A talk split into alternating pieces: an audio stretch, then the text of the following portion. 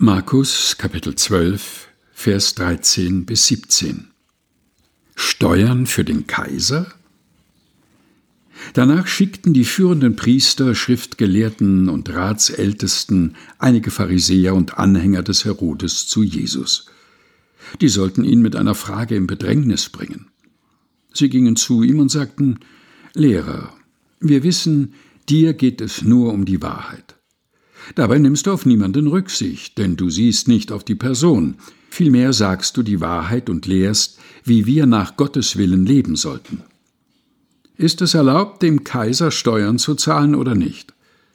Sollen wir sie nun zahlen oder nicht? Jesus durchschaute ihr falsches Spiel und sagte zu ihnen, Wollt ihr mich auf die Probe stellen? Gebt mir eine Silbermünze, ich will sie mir ansehen. Sie gaben ihm eine, und er fragte sie, Wer ist auf dem Bild zu sehen? Und wer wird in der Inschrift genannt? Sie antworteten, Der Kaiser.